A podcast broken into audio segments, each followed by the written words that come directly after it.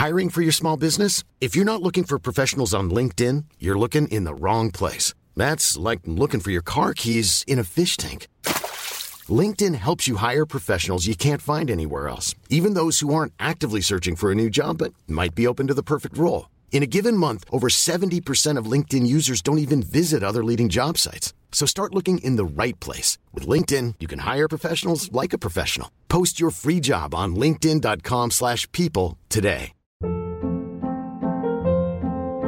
Hold up. What was that? Boring. No flavor. That was as bad as those leftovers you ate all week. Kiki Palmer here, and it's time to say hello to something fresh and guilt-free. Hello Fresh. Jazz up dinner with pecan-crusted chicken or garlic butter shrimp scampi. Now that's music to my mouth. Hello Fresh. Let's get this dinner party started. Discover all the delicious possibilities at hellofresh.com.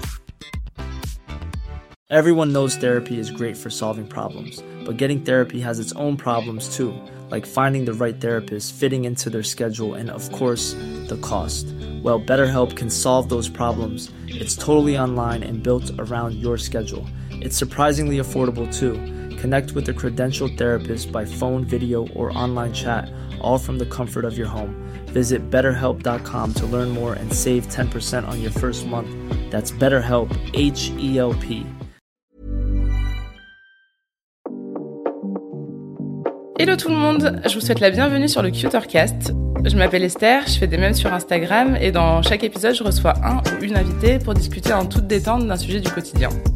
J'espère que vous êtes bien installés, mettez-vous à l'aise, bonne écoute. Je sais pas si on est les personnes les mieux placées pour donner des conseils. En fait, il faut être soi-même et faut pas chercher à rencontrer l'âme sœur. Il y a que mon chien dans ma vie, il y a pas des chiens des autres, tu vois. Encore une meuf qui s'est fait soulever par Vigipirate. Alors non, ça devait être tellement plus facile de ghoster, t'avais juste à partir. Tu rencontres un couple qui dit Tu veux venir avec nous boire un verre à la maison? Shinecast. Alors aujourd'hui, on est le 14 février, c'est donc la Saint-Valentin et c'est pour ça qu'on fait un épisode très spécial euh, qui s'appelle Dr Love. Et donc pour l'occasion, je reçois Thomas, caporal stratégique sur Instagram. Il va se présenter, mais il, est, il a une commu très différente euh, de la mienne. Je pense qu'on est sur un- une base de personnalité, ou en tout cas de personnes très différentes, mais je pense qu'on va se rejoindre sur quelques questions quand même, et que ça va être marrant. Donc on a vos questions et on va y répondre. Et voilà, Thomas, je te laisse te présenter, vas-y. Eh ben, moi, c'est Thomas. Alors aujourd'hui, pourquoi je suis là? Parce que on m'a proposé du café et des gâteaux. et on m'a dit qu'on me mettrait un casque et que je parlerais dans un micro. Donc euh, du coup, me voici. Et aujourd'hui, on va parler euh, de conseils en séduction. Donc euh, Esther l'a mentionné, on a deux communautés différentes. Ces questions sont plus des questions philosophiques. Euh, moi, ma communauté a plus posé des questions. euh, comment attraper de la donzelle dans un milieu urbain Euh, C'est ça. Donc ouais, je pense que ça va être très marrant. En tout cas, je suis très contente que tu sois là. Trop cool. En plus, ça fait un moment qu'on dit qu'on va le faire, ce- cet épisode. Et je me suis dit que pour la Saint-Valentin, c'était parfait. Euh, donc voilà, allons-y. Je vais commencer par des questions. Je pense que bah, c'est sûr, c'est plutôt euh, ta commu qui les a posées, postées, posées, Posé, pardon qui sont des questions qui te concernent plus toi que eux. Euh, donc c'est pas des conseils, mais ils veulent connaître ta life. Euh, et la première question qui est sortie, c'est quelle a été la pire action de meuf dans ta vie, enfin qu'une meuf t'a fait quoi. Ah, j'en ai, j'en ai eu pas mal, mais euh, je, je pense que je vais partager celle que je t'ai déjà racontée du hamster. Mhm. Toi, tu l'as déjà entendue. mais- Je la connais très bien. Donc, euh, à l'époque où je sortais de l'armée, euh, enfin, j'étais en transition pour sortir de l'armée, je sortais avec une meuf qui habitait donc sur Paris. Et cette meuf-là, euh, bon, elle était un peu compliquée. Je vais, on va rendre à César ce qui est à César. Moi aussi, j'étais un peu compliqué parce que j'étais en période de sortie d'armée. Bref, c'était une relation assez euh, chelou. Et euh, un jour, je me suis pointé chez elle et elle était en larmes. Et euh, moi, je me dis, mais qu'est-ce que j'ai pu bien branler, tu vois, pour le, Tu t'es direct dit que c'était ta faute. bah ouais, parce qu'en plus elle était un peu surdramatique cette meuf, et je me dis qu'est-ce que j'ai fait qui a été mal interprété. euh. Et euh, elle me dit euh, oui, euh, nanani, mon fils est mort. Alors sur le coup, quand elle me dit mon fils est mort, tu vois, j'étais là en mode euh, son fils, son réel enfant, ou est-ce qu'elle parle de son chat? Et si c'est son chat, tant mieux, parce qu'il me saoulait, tu vois.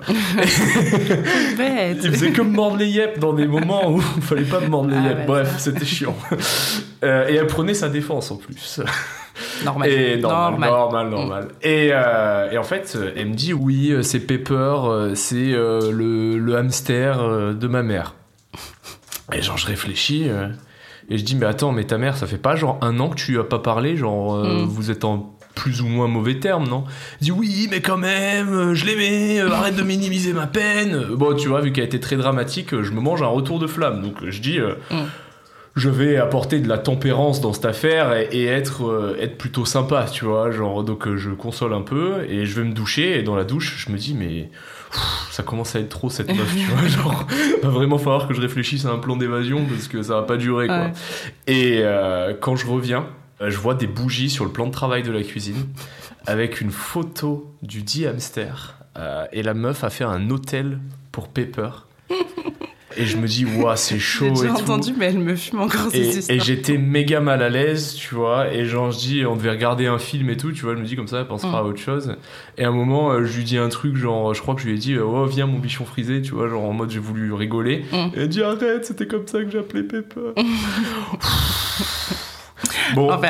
cette relation n'a pas duré un mois après ça. Bon, moi j'avais fait aussi des conneries qui fait que, mais, Ouais, c'est non, ce, mais ce là, truc-là euh, était l'élément déclencheur pour de mon côté me dire que fallait peut-être se tirer quoi. Je peux, je peux comprendre. Tu vois, moi, j'adore les animaux. J'ai un chien je- que j'aime beaucoup. hein. Mais j'ai eu une histoire pareille avec un mec sur, euh, mon- sur une sorte d'animal aussi parce qu'il avait un chien. Et donc, on se date. Je crois que c'était, euh, on s'était rencontrés sur Tinder, un truc dans le genre. Premier date, il vient avec son chien. Bon, pourquoi pas, tu vois. Je me dis, euh, bon, c'est mignon, le chien est mignon et tout. Euh, on fait un deuxième date, il revient avec son chien. Je me dis, oh, le mec, il va partout avec son chien. Ça tient, Euh, le mineur, de chien. mineur de chien. Insupportable. Et je me dis, ouais, le mec, il va partout avec son chien. Enfin, c'est un peu abusé, mais bon, après, euh, pourquoi pas, tu vois. Et troisième date, on devait se voir chez moi. Et il me dit, bah, est-ce que je peux venir avec mon chien? Et tu sais, je dis, bah, moi, j'avais la mienne qui était pas stérilisée à l'époque, elle était en chaleur. Le, chien, c'était, le sien, c'était un mâle. Et je dis, franchement, c'est, ça m'arrange pas de ouf, tu vois. Enfin, ça va être chiant et tout à gérer. Il me dit, ah, ok, bah, je vais peut-être pas pouvoir venir. Et je fais, bon, ok, c'est bon, amène ton chien, tu vois. On a dû les séparer parce qu'ils essayaient évidemment de se sauter dessus, les chiens, vu que, enfin, bref, donc déjà la soirée de l'enfer. Et à un moment donné, on va En fait, vous avez fait plus ou moins un double date. Quoi. non, mais totalement. Sauf qu'on a frustré complètement nos deux chiens, tu vois, en les séparant, en les mettant dans des pièces différentes. Et au bout d'un moment, on dit, bon, on va se coucher. Et euh, je dis, bah, faut juste qu'on mette pas les chiens dans la même pièce. Et moi, je commence à dire, bah, je vais mettre la mienne euh, dans le salon et on met le tien dans, dans, une, dans la chambre d'amis, tu vois. Et euh, il me dit, ah ouais, mais non, par contre, euh, moi, il faut que mon chien, il dorme euh, avec moi dans la pièce. Il est jamais venu ici, il va être perdu si je le laisse dans une pièce. Et dans ma tête, je me dis, mais attends, mais c'est un, c'est un chien, c'est pas un enfant, tu vois. Et du coup, je sais pas, moi, genre, bon cœur, je dis, bah, ok, d'accord, tu vois, donc j'accepte. Donc, bon, il se passe ce qui se passe. Et après, genre, on termine, le mec s'est jeté sur son chien pour aller caresser le chien et tout, s'occuper du chien. Et j'étais là en mode, qu'est-ce que c'est que ça? Et bref, on s'est jamais revu, évidemment. Lui, il a poussé le, le concept du pas de câlin après le sexe. À Ah bah non quoi. mais là c'était vraiment pas de câlin mais câlin à mon chien par contre il allait faire des câlins à son chien ça fait très plaisir c'est très valorisant c'était un grand moment de ma vie Euh, donc voilà donc en fait les gens qui ont des animaux finalement euh, moi je trouvais que c'était plutôt un green flag en fait c'est peut-être un red flag Donc du coup, vous avez noté euh, les mecs qui veulent date euh, la vraie meuf cool, son chien Loupia, euh, mauvaise idée, red flag. voilà il y a que mon chien dans ma vie il y a pas des chiens des autres tu vois Euh, question suivante. Est-ce que alors question est-ce que t'as déjà pleuré pour une fille? Qui n'a pas pleuré pour une fille? Alors, euh, écoute, c'est c'est une bonne question parce que la réponse rapide est non. Mais je me suis retrouvé dans des états de détresse euh, émotionnelle pour des meufs. Mais j'ai jamais pleuré. Ouais, la- t'avais pas la larme qui coule J'avais pas la larme qui coulait, euh, mais physiquement j'aurais peut-être Ouais. dû, peut-être que ça aurait euh, limité, limité, ça aurait peut-être fait durer moins la chose dans le temps, mais non, non, j'ai souffert par les meufs, mais j'ai jamais lâché ma larme. Ah ouais. Alors ça fait du bien de pleurer. Moi j'ai ben ouais, pleuré beaucoup, beaucoup, beaucoup pour des mecs. C'est c'est très agréable, je, je recommande. Quel est le date que t'as le plus foiré? Enfin, raconte le date que t'as le plus foiré. Alors je l'ai je l'ai foiré, mais je l'ai pas foiré en un seul coup. Euh, donc déjà j'avais donné rendez-vous à une meuf euh, à 19h, donc déjà je vous pose un peu la meuf, c'est très important de poser ce détail. C'était une meuf très intelligente, bac plus 5, travaille dans un gros cabinet de conseil, meuf méga structurée et tout, euh, qui s'exprime très bien. Moi, je suis arrivé déjà sur le date à 19h, sauf qu'en fait, c'était pas 19h, c'était 18h30. Et au final, je suis parti de chez moi à 19h. J'avais prévu d'être pas spécialement à l'heure, donc j'ai mis une heure de retard dans la tête. Déjà ça... euh, Déjà, ça, c'est, elle a attendu, elle a été patiente, mais euh, bon, je me pointe, euh, on prend quelques pintes, on s'embrasse, on finit chez elle. J'arrive chez elle et c'était une époque où je venais de quitter l'armée et on va dire que je passais par la ganja thérapeutique, donc du coup, je me suis roulé un pet. J'ai demandé si je pouvais fumer. Fumer chez elle. Elle m'a dit ouais, ok, bon, allez. euh. Déjà, j'ai vu que ça passait mes, mes très limites. C'est passé ce qui s'est passé. Après, je suis parti dans le sud et euh, forcément, moi, dans ma tête, on n'était pas mariés ou j'avais pas spécialement Mm. de contrat. Donc, j'ai commencé un peu à me rouster la ganache avec mes potes euh, dans le Vieux-Nice. Et euh, il y avait un moment une story où j'étais avec une fille, d'ailleurs que c'était une fille qui était assez belle, et euh, elle s'était sentie un peu insécure par rapport à ça. Elle m'avait dit mais c'est qui cette fille? Et moi je lui ai dit oh mais t'inquiète et tout, je la connais, t'inquiète, c'est une pote. Alors j'avais un peu arrondi les angles, alors qu'en vrai euh, bon Mm. voilà, je ne vous fais pas un dessin. Et du coup quand je reviens sur Paris, euh, le jour même, euh, elle me dit alors comment s'est passé ton retour à Paris? Et il s'avère qu'en sortant de l'aéroport j'avais giflé un type. Donc je dis putain à peine 20 minutes ici j'ai déjà giflé un type. Elle me dit mais ça t'arrive souvent Je dis bah que quand il mérite. Bon c'est vrai que les gens méritaient un peu souvent. à cette époque-là. l'impression que les gens méritent souvent avec toi quand même. Donc du coup la meuf elle commençait un peu tu vois à se dire euh, waouh attends moi je suis une meuf carrée j'ai un plan de carrière euh, je suis une meuf stylée euh, qui habite euh, dans le 16e euh, il y a lui c'est un peu il habite dans le 9-3 euh, il fait de la merde il met des gifles à des gens il parle fort enfin tu vois elle a juste commencé à se poser un peu des questions Mhm. et un jour j'arrive chez elle et euh, je, je suis au téléphone avec un pote et c'est un pote à moi qui est un peu dans les combines et qui me demandait un avis juridique alors moi évidemment j'essaie de lui donner la voix de la sagesse pour ne pas faire des bêtises mais du coup, euh, je, je mettais des images et euh, bah, le, le sujet était assez explicite. Donc je disais à mon pote ce qu'il fallait faire pour pas aller en prison et pour être dans la loi. Mais c'était quand même, on va dire, du conseil amical euh, en mode c'est qui tes amis? Et je cuisinais en même temps dans le plus grand des calmes parce que je lui faisais quand même à bouffer, tu vois, genre. bien Sympa. et, Gentleman. euh, et, et du coup, le lendemain, je suis allé, euh, je suis allé au sport euh, en bas de chez elle quand je suis parti. Et j'ai dit, tiens, il y a vraiment que des glands dans ce quartier. Elle m'a dit, d'ailleurs, en parlant de ça. elle m'a dit, euh, je crois qu'il vaut mieux qu'on arrête de se voir, nous n'avons pas la même fibre. Et elle avait complètement raison. Alors, je l'ai pas mal pris, hein, mais je me suis dit, avec cette meuf, j'ai quand même forcé parce que j'arrive en retard.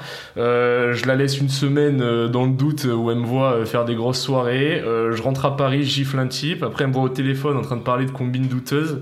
Bon. Ouais, je pense qu'elle avait. Je pense que elle, j'ai mis une de- addition pour vraiment tout foirer, ce, tout foirer cette relation.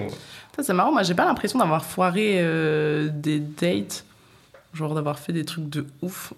S'il y a quelques dates où j'ai peut-être un peu trop bu, tu vois, et je commence à raconter un peu de la merde, mais euh, bon.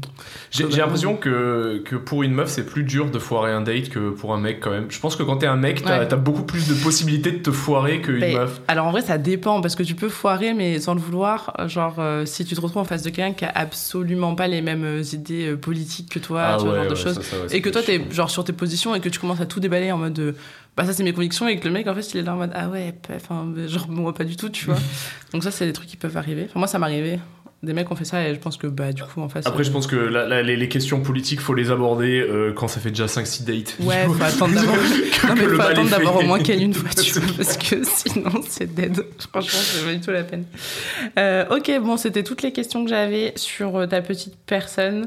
Euh, donc maintenant, on va arrêter de parler de toi Ah bah, Et on va- je suis voilà. pas venu que pour ça. et on va donner des conseils. euh, on va donner les meilleurs conseils aux gens. Je sais pas si on est les personnes les mieux placées pour donner des conseils. Alors moi, pour les obtenir, euh, mais pas pour les garder en tout cas. Je- on compte sur toi pour le, côté love, hein, Esther. Euh, oui, bah alors, euh, je fais oui, bien sûr, avec mon, mon passif de. Ouais, t'inquiète, on est là. Première question euh, de conseil. Comment sortir de la friend zone? Oh putain, j'adore cette question. On t'écoute. Moi aussi, des- j'ai une réponse là-dessus. Euh, bah, Peut-être là. bah, honneur à toi, non? Honneur à moi? Allez. Bah, moi, mon conseil, c'est genre, t'es dans la friend zone, t'es dans la friend zone, frère, c'est fini. Bah en fait, moi j'irais même plus loin que ça. Euh, je dirais que la friend zone, c'est la, la fausse excuse euh, que les meufs ont trouvée pour vous dire qu'en fait vous étiez pas montré sexuellement attirant euh, et qu'en fait elles voyaient pas en vous quelqu'un de potentiellement baisable, excusez-moi du terme, parce que normalement que vous soyez amis ou pas euh, si une meuf elle veut vraiment coucher avec vous, elle couchera avec vous.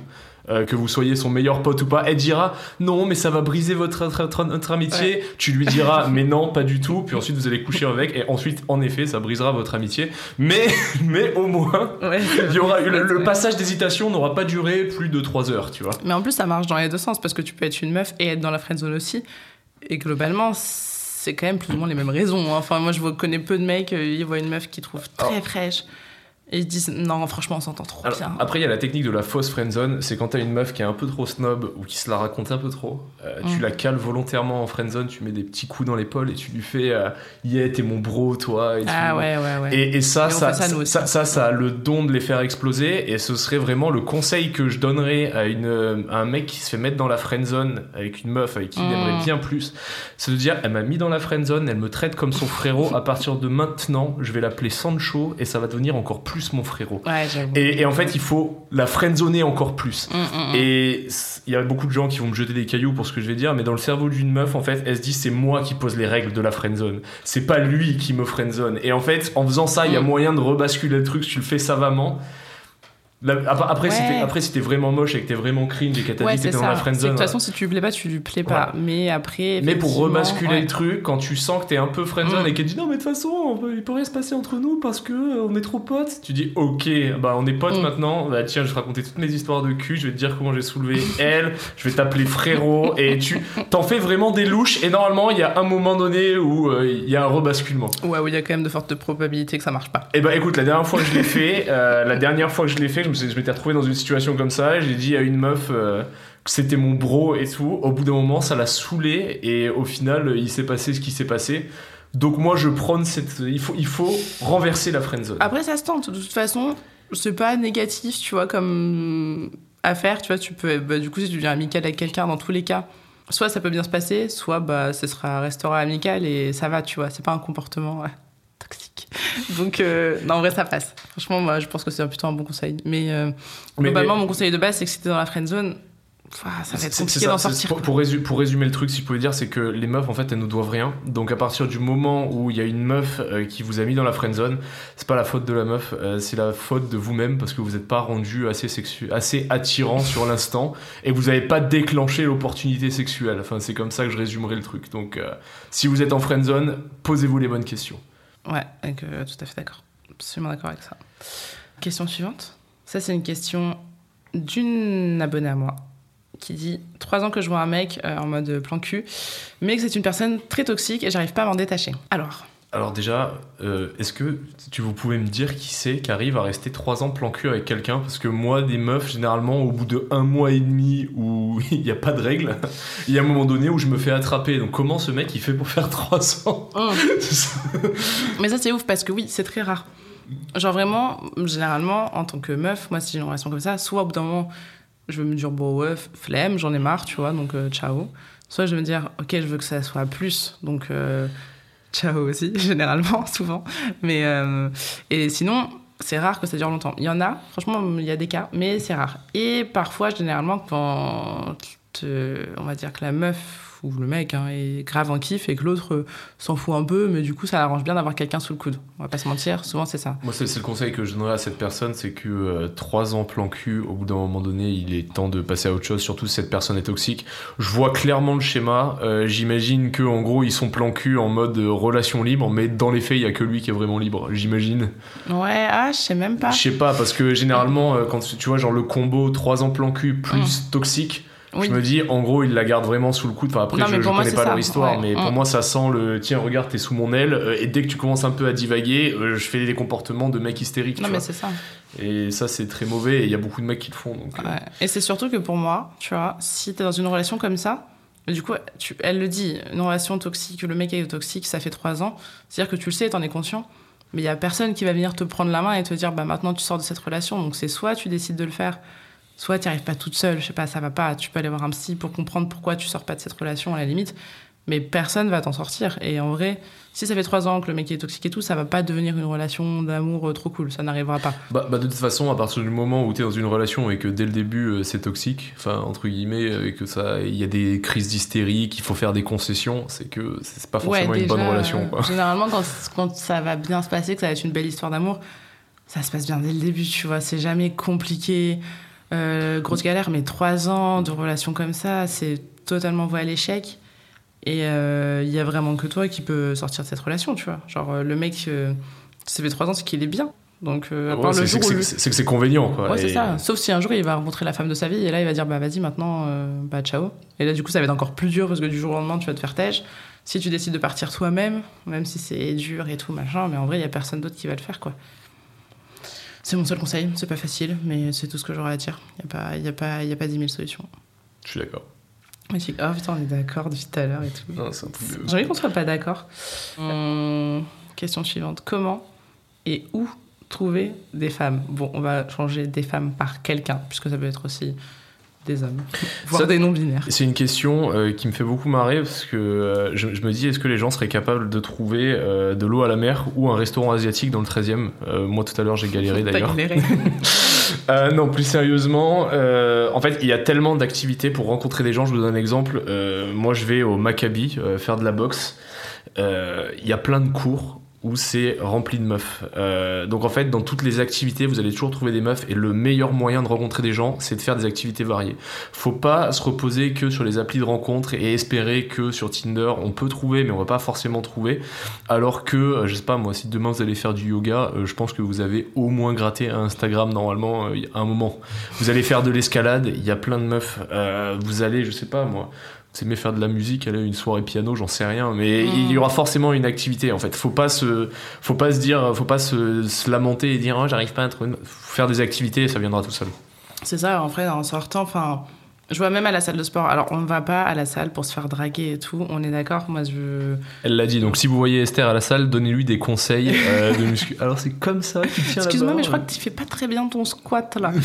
Euh, non, on va Elle clairement adore pas ça. à la salle pour se faire draguer.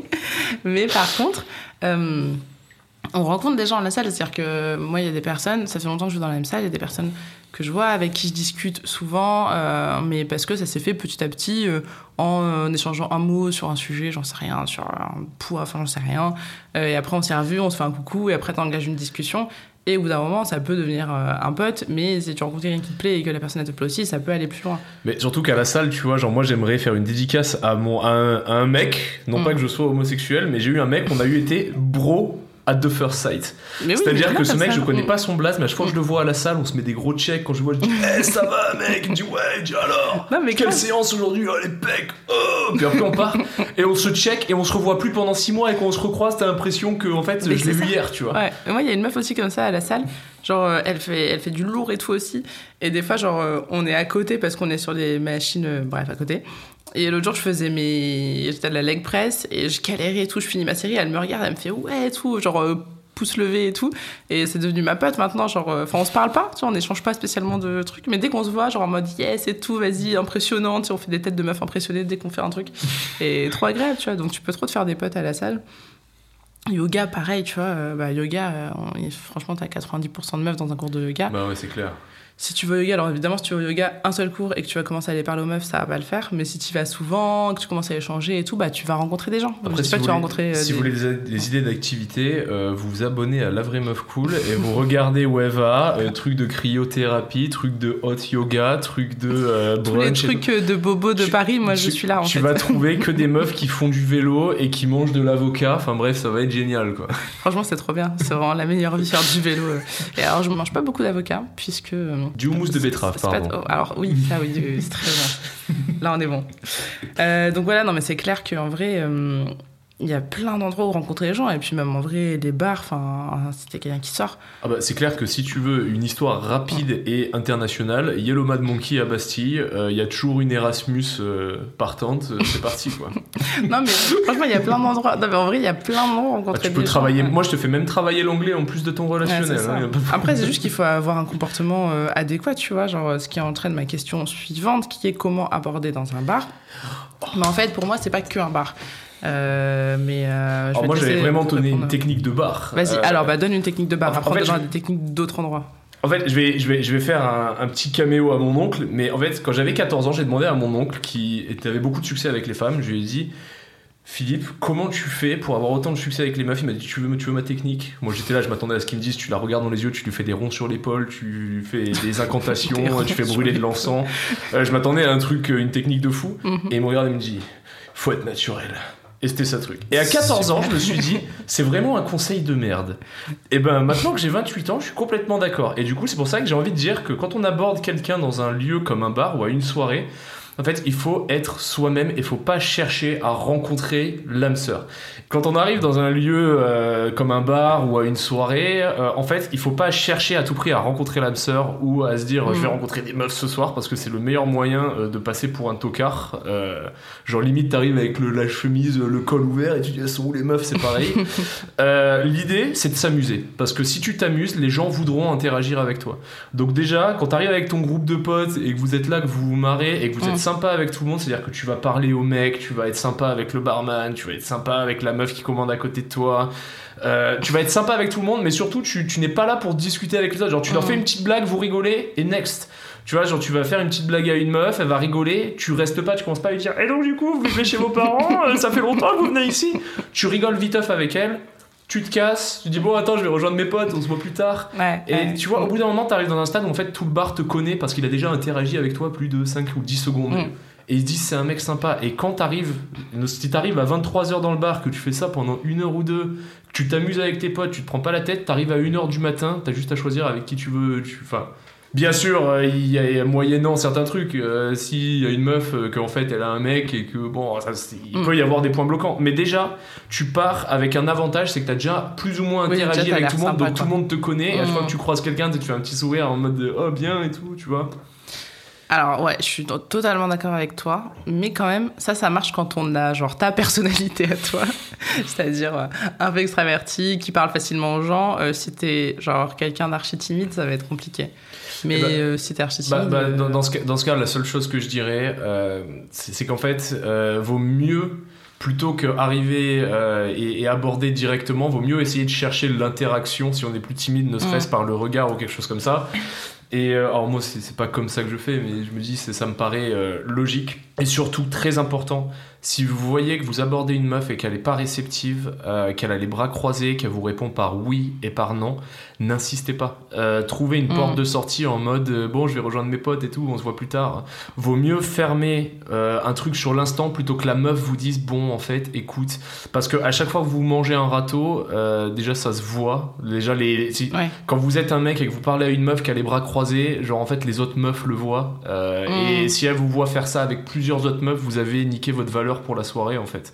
Donc si vous voyez que ça bloque, n'insistez surtout pas. Euh, vaut mieux se barrer et limite en se barrant, ça peut déclencher, alors pas tout le temps, mais ça peut déclencher chez la meuf. Hein, bah en fait lui il a pas insisté, c'est pas un forceur et donc du coup vous allez prendre en valeur et elle sera peut-être un peu plus réceptive la prochaine fois que vous lui parlez. C'est Ouais. quelque chose à, à prendre en compte. Puis même, en fait, euh, faut se dire quand même que les meufs qui sont dans les bars, elles sont pas forcément là pour pécho. Il y en a oui, il y en a non, tu vois. Et qu'elles ont pas envie d'avoir un gars sur leur côte qui va forcer toute la soirée. Donc, si tu sens qu'il y a une interaction et qu'il y a un truc vraiment qui peut se passer et tout, bah ça vaut trop le coup, tu vois, de- d'engager la discussion, d'essayer de connaître la personne, de lui poser des questions pertinentes et pas direct, vas-y, euh, euh, c'est quoi ton numéro, tu veux qu'on ce soir? Mais par contre, euh, tu vois, si, si tu vois que c'est non, mais tu, en plus ça se voit, franchement, il n'y a pas exactement comme tu dis, bras croisés. Bras En mode, croisés, répond pas. fermée tu viens souvent tout, ici? Oui. Mm. Ah bah ok, euh, là, faut s'arracher, mais fois 1000. Quoi. Ouais, là t'es face de à un mur. faut vraiment pas forcer. Et aussi, point très important, c'est que même si la personne avec qui vous parlez, elle est archi ouverte, trop contente de vous parler et tout, ça veut pas dire que vous allez la ken à la fin de la soirée, tu vois. Ça veut rien dire. Donc, euh, clairement, en vrai, pour moi, le point le plus important de comment aborder quelqu'un dans un bar, mais en vrai partout, c'est genre, faut pas être un forceur. Tu Ah, vois. clair. Faut, genre, faut que la personne ait vraiment envie d'interagir avec vous, faut que ça se voit, quoi. Faut que ça vienne aussi de l'autre personne. Si c'est que dans un sens, c'est que Bah, c'est ça forceur. s'appelle- ça s'appelle du, du viol, je crois, du coup. Ouais, ouais, non, mais non, on est d'accord. Mais en fait, en vrai, c'est genre. euh, Enfin, c'est de l'intelligence sociale, quoi. Mais. euh, Mais, mais ça, j'ai remarqué qu'il y, y a beaucoup de gens qui sont pas dotés de ce truc-là, euh, parce que Mm. j'ai- été à l'armée, donc Ah forcément oui. j'ai été dans un milieu très boys band, on va dire. Et dans, dans mon groupe de c'est potes avec image du. Moi, je me sais pas boys band. Boys band, pour moi, c'est genre les to be free et tout en train de danser Bah, sur scène. c'est un peu comme les To Be Free, mais sous stéroïdes. Et, et donc, du coup, euh, moi, dans mon groupe de potes, tout le monde était plus ou moins agile euh, sur ce volet-là, mais parfois, on faisait des soirées où on était en plus gros groupe, et tu voyais des mecs qui arrivaient à 3 grammes titubants en train de parler à des meufs et de se casser les dents, et tu disais, les mecs ne, ne prenaient pas des signes. Genre, comme je te dis, la meuf, avait les bras croisés, elle leur répondait à peine. Ouais. Elle parlait à sa copine, tu sais, genre elle tournait la tête, parlait à sa copine, Mm. et lui il était là, il appuyait sur l'épaule en mode. euh. et genre moi je voyais ça avec beaucoup de gênance, et c'est là que j'ai, c'est à l'armée que j'ai remarqué qu'en fait Ouais. pas tout le monde a l'intelligence sociale de se dire, euh, wow, en fait euh, là je suis en train de Ah, me que je me barre vite. Ouais. Et je, vais même ajouter un truc, je prends jamais de râteau, pas parce que je suis trop beau ou parce que je suis trop fort, mais parce qu'en fait, je sais à un moment donné quand est-ce qu'il faut que j'arrête. Et il y a beaucoup de gens qui se prennent des râteaux, c'est qu'ils l'ont mérité aussi, tu vois. Ouais, ouais, de fou. De fou. Et aussi, je trouve que, tu vois, depuis tout à l'heure, on parle de mecs qui abordent des meufs, mais en vrai, une meuf peut totalement aborder un mec aussi, tu vois. Je trouve qu'on a trop cette idée en tête que, genre, euh, tu vois un mec qui te plaît, tu vas attendre qu'il vienne.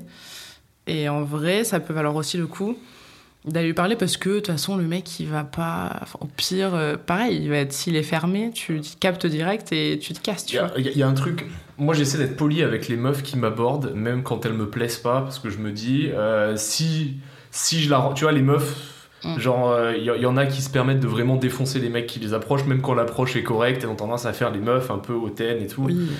Moi, même quand la meuf me plaît vraiment pas et que limite je me sens insulté qu'elle vienne me parler, parce que Mm. j'ai quand même mon petit ego, tu vois, je, reste, je reste toujours poli. Euh, je reste toujours poli parce que je me dis, elle a fait l'effort, elle a fait la démarche, je sais que c'est pas instinctif pour une meuf de le faire, donc je respecte ça. Et j'ai tendance à être toujours poli même si elle me plaît pas. Ouais. En revanche, il y a un truc qui m'énerve, alors je reste poli mais ça m'énerve quand même, c'est les meufs qui arrivent à 10 grammes Mm. et qui commencent à t'aborder à 10 grammes. Et moi je me dis, moi quand j'ai 10 grammes, tu vois, genre euh, Mm. si je suis bourré et que je commence à parler à une meuf et que je vois qu'elle me fait des 1 ou qu'elle me fait répéter trois fois, je sais que les meufs, j'arrête ce soir. Je sais que c'est fini, Ouais. tu vois. Je reste avec mes potes et je casse des glaçons sur le bar et on n'en parle plus, tu vois. Et, et les meufs, elles ont pas ce truc-là. Et quand tu les vois arriver complètement éméchés, hein, Ah, ça va et tout. Franchement, j'ai envie de leur dire, t'imagines, moi j'arrive dans cet état pour te parler, tu m'accueilles comment quoi Mais je le Ouais. dis pas, je reste gentil. Ouais. Donc moi, mon conseil aux meufs, c'est si vous voulez aborder des mecs, c'est très bien. N'y allez pas quand vous avez 10 grammes, en plus vous allez le regretter. Ouais, mais c'est vrai que quand on a 10 grammes, du coup, ça- on réfléchit plus. C'est vrai. Tu, vois, tu, tu, tu- tu te poses plus la question, t'as l'impression d'avoir toujours la même tête que quand t'es parti de chez toi, genre trop fraîche et tout, alors qu'en vrai, ben non. Et euh, on réfléchit plus. Mais un détail avec ce que tu disais, où les meufs, parfois, elles sont hautaines, agressives et tout, alors que les mecs, en toi en l'occurrence, mais je pense que les mecs en général sont peut-être un peu plus polis quand ils se font aborder par des meufs. Pour moi, c'est quand même tout simplement parce que ça arrive moins souvent. Parce que nous, on se fait vrai, aborder 15 c'est fois vrai, par jour, quelle que soit ta tête, ta tenue, machin, c'est la base. Alors que les mecs, c'est moins souvent, donc c'est moins relou, donc on va moins se. Ok, vous gagnez cette manche. Voilà. Vous m'avez convaincu. Mais bon, après, c'est vrai que je peux comprendre que des fois, ça c'est un peu blessant de se prendre un gros retour euh, dans la tête alors qu'on était venu tout gentiment. C'est c'est- c'est la vie, c'est comme ça. Et voilà. Alors, question suivante. C'est une fille, oui, qui a demandé, euh, qui dit qu'elle a 25 ans, qu'elle a jamais été en couple et qu'elle a peur d'être jugée par son crush euh, sur le fait qu'elle a jamais été en couple. Et elle demande comment en parler sans être catégorisée. Euh, bah, moi je pense que si son crush il la juge euh, parce qu'elle a jamais été en couple, euh, c'est un peu un tocard son crush en vrai. On est d'accord. En vrai, euh, Mm. nor- normalement, euh, moi ce que, ce que j'ai tendance à dire, euh, surtout à mes potes, mais que, que je pourrais étendre à beaucoup de gens, c'est bien de pas forcément tout savoir sur la vie d'avant. Euh, ça n'apporte Oui, pas grand chose de le savoir. Alors après, Mm. si c'est amené sur le sujet et tout, mais est-ce qu'il y a vraiment une nécessité d'apporter ce sujet euh, sur la table, à part s'il le demande et s'il le demande, de lui dire, mais en mode sans pression, en mode ouais, bah écoute, j'ai jamais été en couple pour l'instant, mais euh, Ouais. si c'est ton crush et que tu en parles comme Mm. ça et que t'as peur qu'il te juge, j'imagine que c'est que t'es open pour te mettre en couple. Ouais. Donc, euh, ma foi, s'il te juge là-dessus, c'est que c'est problématique. Ouais, clairement. Moi, je trouve que. Enfin, je vois pas où est le problème. Enfin, c'est pas une obligation d'avoir été en couple, euh, bah, surtout à 25 ans, enfin, même à 40, mais. pas, enfin, je vois pas là où, où est le problème. Et c'est clair que sur le, ce que tu dis, de pas savoir tout du passé des gens, mais je suis tellement d'accord. Moi, j'ai des potes qui rencontrent une meuf et qui leur font limite la liste des meufs avec qui ils ont couché avant. Mais pourquoi? Euh, Moi, je veux pas savoir. Je veux pas savoir euh, si on rencontre un mec. euh, Je veux pas savoir la liste de toutes les meufs avec qui il a couché, le nombre et tout. Je m'en fous déjà royalement. Et j'ai pas envie de le dire moi non plus. Enfin, tu bah, vois. bah, je sais pas, mais euh, moi, euh, je sais que si je commence à énumérer, euh, si j'ai une meuf et je commence à lui énumérer euh, ce que j'ai fait sexuellement, je pense que normalement elle me quitte. Non mais, non, mais c'est ça. Enfin, tu pas. Moi, j'ai aucune envie d'aller raconter ça à un mec euh, que je kifferais et tout. Même si, genre, tu vois, j'assume totalement. non, mais si encore c'est dans la discussion, tu vois, genre vous êtes là, ouais, on parle des lieux insolites. Oui. bah, une fois je l'ai fait dans un Non, ascenseur, oui, une fois je l'ai fait à. HM. Bon, voilà, tu vois, tu peux dire des. genre bref. Ça, c'est forcément un truc vécu pour, pour dire HM. Ouais, ça m'est passé par la tête. Euh, mais. Bref, euh, ce que je veux dire par là, c'est si c'est dans le fil de la discussion, ça va, mais quand tu commences à dire. euh, Mm. Tu sais, genre, il y a des mecs comme ça, je, je dirais pas de nom, mais j'ai un pote à moi de l'armée, c'était un peu un angoissé. Ouais. Et euh, pareil, il dit Ouais, mais tu te rends compte, elle a couché avec 11 mecs. J'étais là en mode Mais 11 mecs, c'est rien, Non, mais mec. Genre, mais détends-toi, frérot. ça. euh. Et puis on s'en fout, genre qu'est-ce que ça fait, tu vois? Genre qu'est-ce que ça change? C'est clair. Non, mais c'est- Et- c'est- en fait, je pense que c'est. C'est C'est de l'ego c'est- pour moi. chez- chez- ouais, j'allais dire chez les mecs, mais en fait aussi chez les meufs, c'est une question d'ego. Ouais, de se dire, euh, ah, il a fait plus que moi. Moi, au moins, je suis safe. Euh, je sais que quand je sors avec une meuf, généralement, j'ai toujours fait plus. Donc, moi, ça me dérange pas. c'est c'est moi le méchant façon, dans on sait tous très bien que les mecs ont tendance à dire x2 quand on leur demande le nombre et les meufs elles font toutes euh, divisées par deux. On le sait ouais, très bien. J'ai fait l'expérience un jour sur Instagram, bizarrement, il y avait des beaucoup plus gros chiffres chez les mecs. Donc, euh, hein. Bon, après, Mais- il y a aussi un autre truc à prendre en compte, c'est qu'il y a beaucoup de mecs qui se posent un peu moins la question, tu vois, qui sont là en mode, euh, je vais être très vulgaire, mais entre une branlette ou euh, soulever euh, une meuf un peu random euh, à 3 grammes à Bastille, why not, tu vois, genre, la question, elle est vite répondue, quoi. En vrai, pour moi, il y a beaucoup de meufs qui se la posent pas non plus, tu vois. Enfin. C'est plus récurrent chez les mecs, tu vois, genre, vous, Ouais. les, vous les meufs, vous vous réveillez le lendemain chez un mec un peu farsos, vous êtes un peu en deuil, nous on se réveille chez une meuf un peu farsos, on dit, oh, douche à la bétadine et c'est reparti. Oh putain, Ouais. j'ai- pas, pas- perf du tout. Oh là, je me casse. Euh, c'est où le métro? Tu sais comment on rentre? Euh, Oui, t'inquiète, je prends les escaliers et je prends la porte. Ok, t'inquiète. Ouais, mais après, je pense que ça dépend grave des meufs, tu vois. Vraiment, il y a genre vraiment plusieurs euh, modes de, de vie là-dessus. Tu, mais, tu prends pas ouais. mon numéro? Euh, Si, si, je l'ai déjà, tu me l'as donné hier. Allez, sûr? Ouais, t'inquiète. Ah, le mieux, c'est de partir, euh, vraiment de partir dans le silence le plus total quand la personne, elle n'est pas encore réveillée. Comme ça, au moins, t'as pas de. Ah, ça, j'ai, ça, j'ai jamais fait. J'ai jamais fait. J'ai toujours dit Bah. au revoir quand même. Ouais. Bah, moi, de- bah, souvent, la personne, ça l'arrive et je dis, ouais, je suis désolée, je dois y aller et tout, mais euh, c'était cool. et voilà, tu vois. Et oui, oui, ouais, c'est pas, ça se fait pas trop. Ça se fait pas trop. Mais bon. Putain, euh, maintenant que tu le dis, j'ai trois meufs qui m'ont fait ça l'année dernière. voilà. Est-ce que est-ce que t'avais leur numéro Est-ce qu'elles t'ont réécrit après? Euh, ouais, ouais, enfin deux sur trois. Il y en a une, j'ai jamais eu de nouvelles. Ah ouais, mais bah là. foutais, euh, mais... hmm, ouais. Si, elle a pris mon Instagram, elle a dit il y a beaucoup de flingues. J'ai dit oui. et depuis. Je me l'ai dit, j'ai qu'à pour la stratégie, qu'est-ce que c'est Bon. Je comprends. Euh, ouais, donc euh, oui, mais clairement, euh, se poser, genre avec la personne avec qui tu dis je vais me mettre en couple, et dire d'abord, alors t'as couché avec combien de mecs? Ok. Euh, moi, tant, euh, est-ce que dans ton entourage, machin, des gens que je vais voir et tout? Enfin, non, enfin, en fait, pas Je ça. vais utiliser un lexique moderne, mais Mm. c'est un peu toxique en fait, euh, comme attitude. euh. C'est très bizarre, c'est très toxique. Moi, je suis entièrement d'accord. C'est-à-dire que tu as besoin de savoir avec qui la personne elle a couché et du coup, tu vas émettre un jugement dessus. Alors, effectivement, euh, tu rencontres quelqu'un, euh, tu commences à te sortir des chiffres incroyables ou des chiffres euh, qui sont bien en dessous des tiens. Tu, tu sais, ça, tu peux te sentir un peu en mode Ah, je suis en décalage, mais dans le fond, si la personne elle veut être avec toi, il n'y a pas de. Après, ça, c'est un problème qui est un peu, euh, un peu à l'ancienne, on va dire, mais il y a beaucoup de mecs euh, qui veulent euh, une chienne de guerre avec le passé d'une vierge. Sauf qu'au bout d'un moment, il faut, mais faut oui, cha- faut mais savoir moi, choisir. J'ai trop de potes qui me disent ça, tu vois, qui sont avec, qui couchent avec des meufs et tout, qui font entre guillemets des trucs de ouf, tu vois. Et par contre, quand tu rencontres une meuf, ils disent ouais, c'est trop bien, elle a couché qu'avec euh, quatre mecs et tout, machin. Et au bout de trois mois, ils disent ouais, je me fais trop chier au lit et tout. Mais en fait, mec, genre, soit tu veux euh, être avec, être avec quelqu'un, genre, qui va avoir une vie sexuelle euh, plus classique, on va dire, et tout, ou qui fait moins, comme tu dis, des trucs de ouf. Et dans ce cas-là, bah ok, mais si, euh, si c'est pas ton kiff, va pas chercher une meuf comme ça, tu vois. Enfin, en fait, ça sera jamais ton kiff. Et ouais, j'ai trop de mal à comprendre ce truc où, bah, ce que tu dis, genre, euh, ils veulent être avec une meuf, euh, ouais, vierge, mais qui leur fait des trucs de ouf quand même. Enfin, en fait, euh, La vie est une question de choix. Il faut Ouais. faire des choix dans la vie. c'est ça, c'est ça, c'est ça. Puis en vrai, euh, s'il y a l'amour, euh, tout va bien.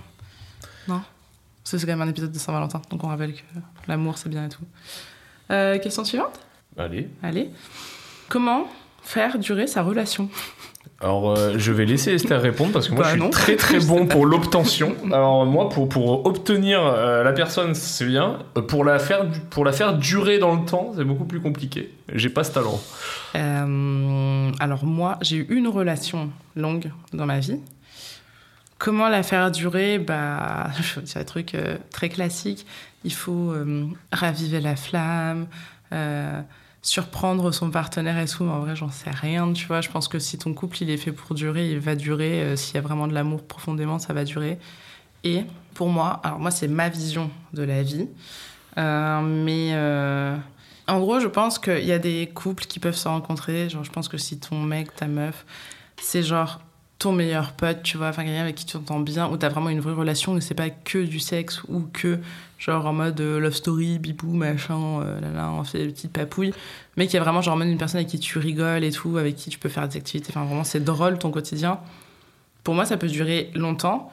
Par contre, je pense que l'être humain n'est pas fait pour être fidèle pendant 40 ans. Je dis pas qu'il peut pas l'être.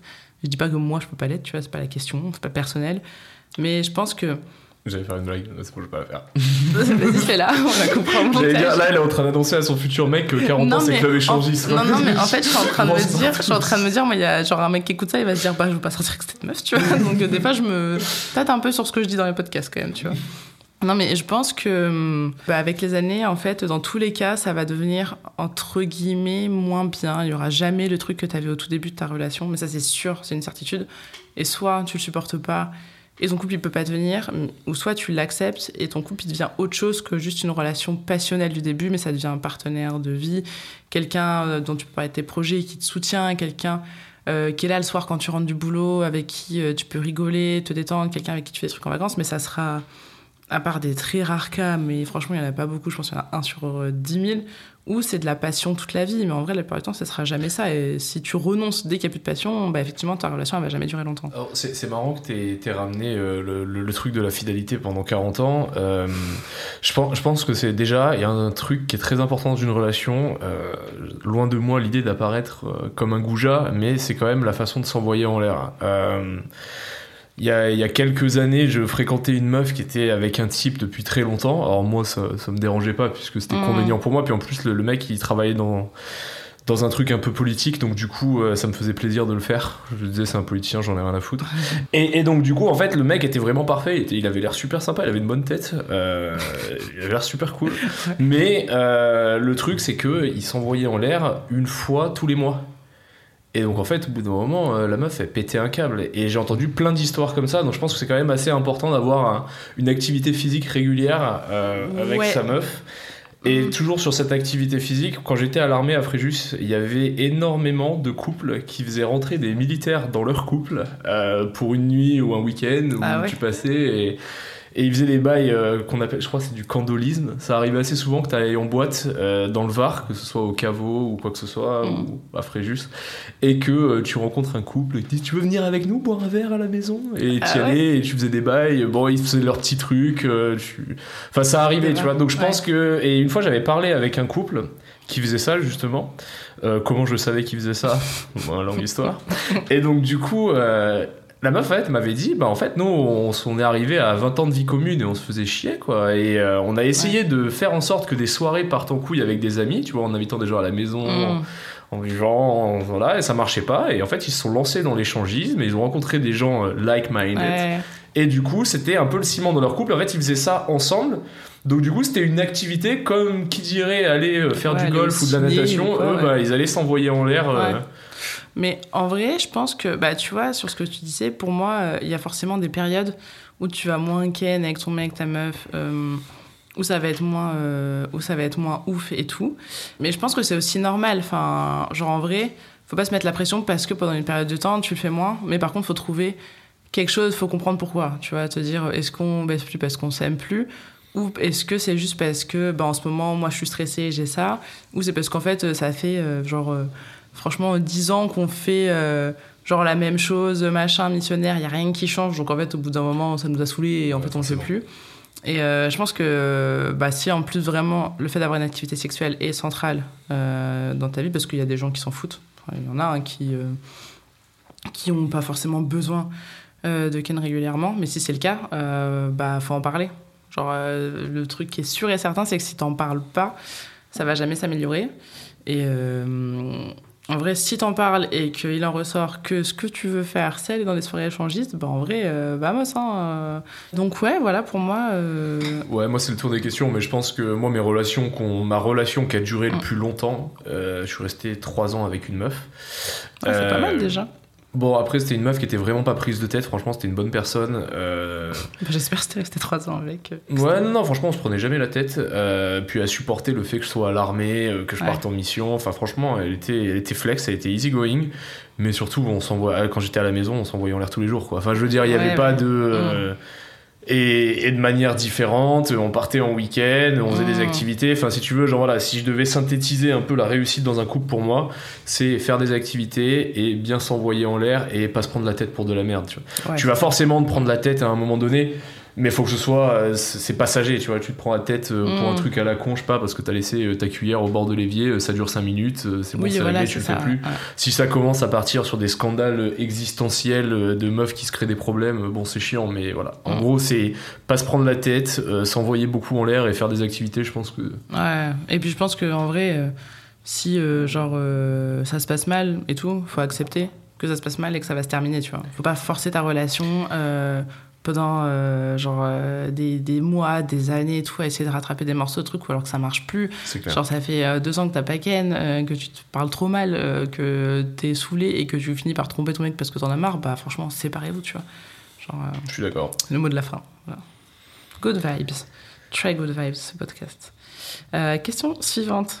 Ah, elle est bien cette question-là. Comment gérer sa jalousie? Est-ce que t'es jaloux, toi? Euh, plus maintenant, mais je l'ai été quand j'étais plus jeune. Genre, euh, quand j'avais 16-17 ans, allez, tu sais quoi, on va aller même plus loin que ça. Je pense que jusqu'à mes 18-19 ans, j'étais un mec assez jaloux. Ah, ça va, hein Mais j'étais. Duré mais beaucoup plus j'étais- longtemps. j'étais-. Franchement, j'ai été jaloux, euh, level. euh, genre, il y a un mec qui parle un peu trop à ma meuf, je vais lui mettre un coup de pression à la sortie de son travail. Enfin, tu vois, j'étais. Ah oui, d'accord. ouais. J'étais j'étais un peu dans l'extrême. Et en fait, c'est quand je me suis mis en. en- après, j'étais donc Ouais. après ça, j'étais plus en couple pendant pendant 2-3 ans. Et après, je me suis mis en couple donc avec cette meuf avec qui je suis resté 3 ans. Et c'est vrai que elle était pas jalouse, et Ouais. elle faisait confiance. Et euh, en fait, le fait qu'elle soit comme ça, je me suis dit, bah moi, je veux pas être jaloux non plus. Ouais. Ça apporte rien de l'être de toute Mm. façon. Et euh, en fait, ça s'est fait assez naturellement. Et en fait, euh, j'ai commencé à- quand elle sortait avec ses copines, j'étais là en mode bon bah amuse-toi bien, moi je vais sortir avec mes potes. Ouais, mais en vrai. et, et genre en fait ça se passait super bien et je pense que c'est parce que je suis tombé sur la bonne relation parce que avant les meufs avec qui j'étais elles étaient j'en avais une qui était ultra jalouse Mm. qui était mais vraiment euh, tarée quoi, genre hystérique et l'autre elle était pas jalouse mais elle faisait des, elle disait pas assez non aux autres mecs elle se retrouvait dans des situations en fait où euh, où en fait si tu veux elle laissait la chose faire jusqu'à ce que ce soit trop tard et qu'elle soit obligée de se fâcher avec le mec en disant non mais en fait j'ai un mec et tu sais c'était un peu tendancieux donc du coup je Ouais. partais dans l'écran alors que Mm. quand je me suis retrouvé avec cette meuf avec qui je suis resté 3 ans elle, elle laissait pas, ça allait pas jusque là. Quand il y avait un mec qui la chauffait, tu vois, elle était polie avec Mm. tout le monde, mais dès qu'il y avait un mec qui rentrait un peu trop dedans, elle commençait à lui mettre des vues. Enfin, tu vois, genre, elle, elle se mettait pas en situation. Ouais. Et surtout, un autre truc, c'est que je commençais à prendre confiance en moi aussi, parce que quand j'avais 18-19 ans, j'avais pas forcément confiance en moi. Maintenant, j'ai 28 ans. Euh, si j'ai une meuf et qu'elle veut me tromper, bah, her loss. Tu vois, genre, non, euh, mais bah, sûr. non, mais qu'est-ce que tu veux que je dise? De toute façon, euh, comme je t'ai dit, moi j'ai fréquenté, depuis que je suis sur Paris, ça m'est arrivé quelques fois de, de me taper des meufs qui avaient des mecs. Et euh, je me suis mis des règles. Je Ça, c'est dit- la, c'est la, c'est la loi à Paris. hein. Oui, J'ai l'impression clair, genre, euh, tu, les, les 3-4 jours sont en couple, mais se tapent quand même tout Paris. Bah, moi euh. je mettais, je, mettais, je mettais des trucs, tu vois, genre je mettais des limites. Si le mec il est dans l'armée, frère d'armes, je fais pas ça. tu vois. Sérieux? Ouais. Ah, il y a un honneur. et Il y a tout, ah là-dessus, ouais. Par contre, si le mec il est genre dans la finance ou la politique ou quoi, je m'en bats les couilles. et, euh, et, et ben, voilà, c'est moi, c'est là où j'ai mis la ligne. Et c'est vrai que euh, t'avais des meufs, elles étaient en couple avec le mec euh, depuis genre 3-4 ans, ils connaissaient la Mm. famille, euh, ils partaient faire des week-ends en famille, et quand ils revenaient sur Paris, moi j'allais lui mettre une souplesse, tu vois. Donc, donc je me dis, et pourtant ce mec, les mecs là, à chaque fois, ils bitaient que dalle. C'est-à-dire que, Ouais, ouais. Genre, euh, c'était là en mode, ouais, je vais voir mon pote qui a pour stratégique, euh, tu Mm. sais, le gros bof et tout. Et en attendant, euh, les mecs ils se disaient, ouais, c'est un bof, aucune chance, alors que derrière, je leur faisais des salvations. alors, Mmh. donc en fait, même si tu veux pas que ça arrive, tu peux restreindre ta meuf, l'empêcher de sortir. Si elle veut se faire sauter par un autre, elle se fera sauter par un autre. Et c'est la même chose Ouais. pour les mecs. Si tu restreins un mec, soit il va être en mode castré à la maison et bah, ça va être une lavette et donc du coup c'est toi qui va vouloir te faire démonter ailleurs. Soit, euh, soit le mec il va te dire oui oui, il va Mm. faire genre le canard et un jour tu vas dire oh le bâtard en fait. Ouais, Donc euh, c'est ça, je pense que. S'il y a une volonté, il y a un chemin. Si la personne elle veut te tromper, elle te trompera, que tu sois euh, jaloux, relou ou quoi, ou pas du tout, tu vois. Et limite, je pense que t'es plus en confiance euh, si la personne elle te fait confiance. Je sais pas, c'est comme les enfants, tu sais, quand tu leur dis euh, faut pas faire ça, limite tu te dis c'est un peu un truc interdit, ça te tente un petit peu plus, tu vois. Donc ouais, je pense que. Après, moi j'ai été hyper jalouse. euh, à une période de ma vie, genre vraiment euh, pas non plus folle. euh, J'ai jamais suivi mon mec ou pisté des trucs, enfin, euh, ni regardé dans le peut-être une ou deux fois, quoi, mais voilà. Mais euh, en gros, euh, j'étais quand même très jalouse et en fait, c'était c'était surtout dur pour moi parce que, genre, euh, dès qu'il était en soirée, j'étais en mode vraiment pas bien et tout, genre, être hyper vénère et tout, à me demander ce qu'il faisait, avec qui il est. Et en fait, bah, lui, ça le faisait chier, mais je pense que ça me faisait moi chier, genre vraiment dix fois plus. Et un jour, je me suis dit, bon, bah, de toute façon, il est en soirée, tu vois, je lui, tu vas pas interdire à ton mec d'aller en soirée. Genre là, vraiment, on est sur un niveau, euh, genre, c'est pas possible. Donc, soit il y va et tu fais ta petite soirée tranquille, tu vois des potes, tu te fais une soirée tranquille chez toi, t'es bien. Ou sinon, tu peux rester chez toi en boule dans ton canapé à te demander si ton mec il est en train de baiser une autre meuf, tu vois. De toute façon, c'est moi c'est ce que j'avais conseillé, c'est si vraiment vous avez un problème de jalousie et que votre meuf elle sort, euh, bah sortez aussi. Euh, genre comme ça, euh, bah, chacun est sorti et tu penses à autre chose, tu parles avec tes potes, Ouais, t'es ça, pas, si dehors, pas là sur ton pas, canapé à voir des stories de ta meuf qui fait des shots et ça. faire un AVC. Ouais. Après, euh, De toute façon, une relation, c'est basé sur la confiance. Ta relation, si la jalousie et tout et que tu fais pas confiance, elle, est- enfin, elle va être claquée, tu vois. Dé- Déjà, une relation, c'est basé sur la confiance, comme tu l'as dit, mais il y a aussi un autre truc. Euh, de- je suis pas euh, anthropologue ou euh, sociologue, mais de ce que j'ai remarqué, les mecs, ils ont tendance à tromper leur meuf un peu plus sous la clameur publique, disons. T'es complètement bourré avec tes potes, la testostérone, t'es là en mode. Oh les gars, regardez, je vais choper la Cynthia. Tu vois, c'est un peu l'ambiance rugby, on va dire. Alors qu'une meuf qui te trompe, souvent, hein, pas tout le temps, mais c'est quand même, il y a une volonté de le faire parce que euh, une meuf, elle va, elle va pas se laisser aller en soirée comme un mec. Tu vois, j'ai l'impression que les mecs, ils ont plus tendance à glisser, genre, oh, j'ai fait de la merde et tout. Alors qu'une meuf, c'est genre vraiment la relation, ça va pas, et il y a des triggers, tu vois. Et Alors tout- ça, tu vois, et tout- c'est tout- une réflexion de mec qui est pas dans une soirée où il y a que des meufs. Ah, mais euh, Bon, mais c'est vrai écoute, que c'est je- ce qu'on s'imagine plus euh, Bah, dans l'imaginaire collectif. Ouais, Moi, c'est ce que je vois. Et à chaque Mm. fois que j'ai tchatché des meufs qui étaient déjà prises euh, et que j'ai obtenu euh, quelque chose, c'était toujours le même truc. Première chose, identifier le problème dans la relation. Il est trop jaloux, il Mm. est jamais là, il y a toujours plein de trucs. Et tu accentues sur ce détail pour te placer un peu mieux, tu vois. Donc du coup, c'est- alors qu'un mec, euh, bon, il peut sortir avec euh, Claudia Schiffer ou Heidi Klum et derrière euh, soulever Suzanne Boyle parce qu'il a 3 grammes. Non, mais c'est oui, c'est oui. vrai. mais je suis désolé, Non, mais je, pense que oui. Je pense qu'en moyenne, ça se fait. Bon, après, ça dépend des mecs, mais en tout cas, mes potes, oui, je pense Ouais. qu'ils seraient capables. Ouais, moi quand je vois les mecs finalement plus facilement détournables entre guillemets en soirée, dans le feu de l'action, machin, dans le truc, une meuf, euh, tu vas plus avoir un truc de séduction, je sais pas, genre. Tu vois, je- ça va te sortir de ton quotidien, tu vois. Après, ça peut, ça arrive totalement en soirée. En vrai, euh, le nombre de meufs que je connais, euh, Oui, mais t'as ouais, des... t'es en soirée, t'es bourré, tu te laisses emporter, ça arrive quasiment en tant que les mecs, je pense. Ouais, mais tu vois, c'est ça, parce que à la, à la rigueur, t'as des meufs qui vont avoir une attitude un peu en mode euh, lubrique, puis au dernier moment, quand même, tu vois, quand t'es à ça de lancer le truc, elle va te dire, par contre, j'ai un Ouais. mec, tu vois, genre. euh, Oui, oui, que je pense qu'un mec, il- dès qu'il y a une meuf qui lui fait un peu les yeux doux, il se dit, oh, Ouais, c'est peut-être un petit peu plus facile, euh, ouais. Qu'est-ce qui m'amène à côté non, c'est Loupia.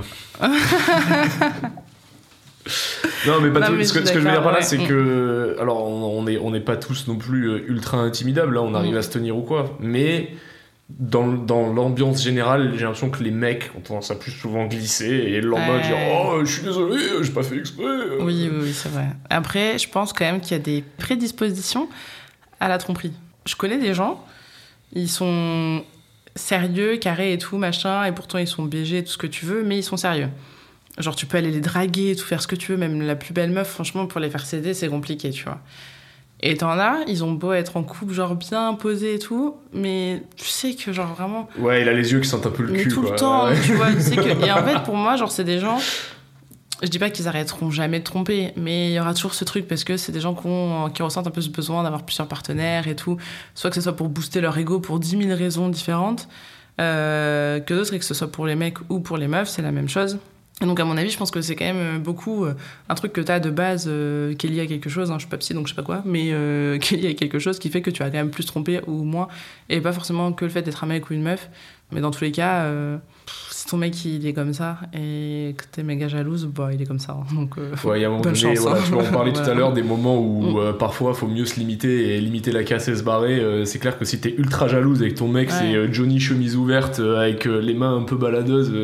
C'est ça. Et en plus, Ça tu va sais, être le, compliqué, truc, ouais. c'est que tu peux rien y faire. Enfin, tu peux pas forcément le savoir. Il y a des gens qui mentent très bien, des gens qui sont hyper doués pour, pour cacher des trucs. Et, euh, Et, euh, enfin voilà, il n'y a pas grand chose que tu puisses faire. Donc, soit tu décides de faire confiance et tu vis ton, histoire. Et si toi, t'es bien de ton côté, écoute, euh, c'est comme ça. Et le jour où t'apprendras que tu t'es fait tromper, bah, ça sera dur. Euh, c'est très fataliste là ce que je dis. Mais.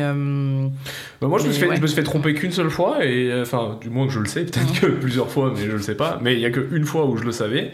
Bah, je l'avais mal pris, normal, tu vois, j'étais un peu fané. Mais je me suis dit, bon, bah, ma foi, Non, mais c'est ça. qu'est-ce que tu veux- faire, quoi? Genre, pff, je vais Ouais. chialer sur le canapé, euh, bah non, je vais aller me mettre une grosse mur, je vais aller à Bastille, euh, je vais Ouais. rencontrer une Erasmus, euh, je vais passer à autre chose, quoi. Genre, euh, non, enfin, c'est l'idée, l'idée, moi, c'était de rebondir, quoi. Genre, il y a un moment donné où, en fait, il y a des gens qui passent de branche en branche, tu vois Ouais. qui passent d'une relation à une autre et qui font pas de transition de célibat, bon, bah, c'est comme ça. Mm.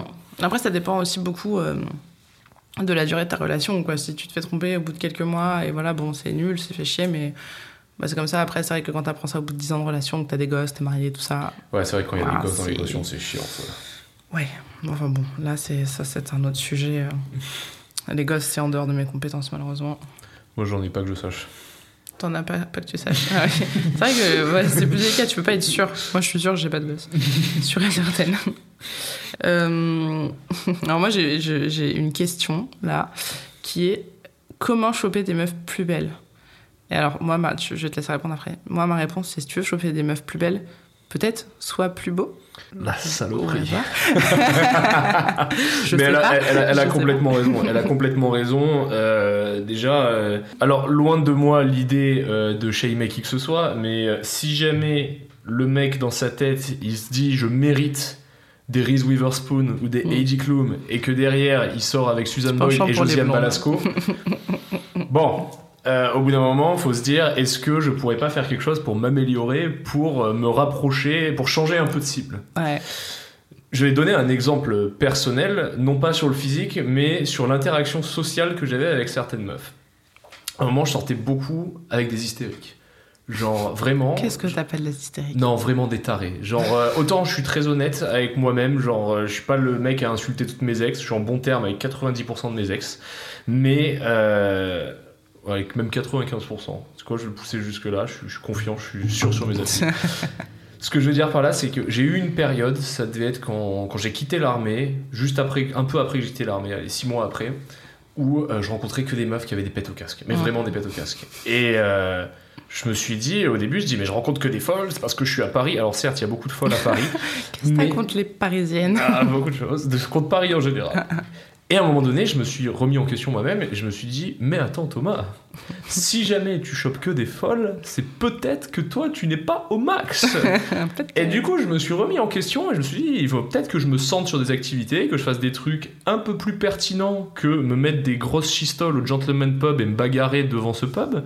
Euh, je me suis dit, voilà, peut-être que c'est moi qui suis pas in the right place, comme on dirait, tu vois, faire un petit anglicisme. Et je, je me suis repris en main. Et la qualité des interactions que j'ai eues euh, bah, Ah était beaucoup mieux. J'ai rencontré mais- des meufs beaucoup plus intéressantes. euh, j'ai commencé à avoir des trucs un peu plus durables, on va dire.